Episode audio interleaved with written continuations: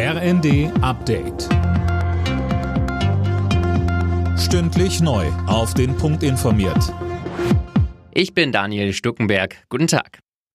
Die Bundesregierung hat neue Corona-Maßnahmen auf den Weg gebracht. Im Kern sehen sie eine erneute Maskenpflicht im ÖPNV, bei Veranstaltungen und in Schulen ab der fünften Klasse vor, sollten die Infektionszahlen zu stark steigen. Entscheiden sollen darüber aber die Länder. Gesundheitsminister Lauterbach. Wenn die Maskenpflicht kommt, weil das Pandemiegeschehen ist, äh, also notwendig macht, von den Ländern beschlossen, dann kann der Test als eine Alternative zur Maske gesehen werden.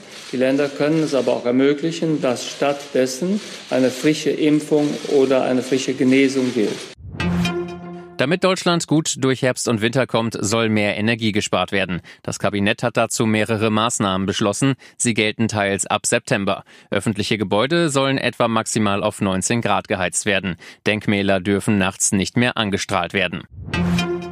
In Deutschland ist die Zahl der Verkehrstoten im ersten Halbjahr deutlich gestiegen. Das hat das Statistische Bundesamt mitgeteilt. Mehr von Tim Britztrup. Vom 1. Januar bis zum 30. Juni kamen 1238 Menschen bei Verkehrsunfällen ums Leben. Das ist ein Plus von 12 Prozent gegenüber dem Vorjahreszeitraum. Hauptgrund dürfte das Ende der meisten Corona-Einschränkungen sein. Es ist einfach wieder mehr los auf den Straßen.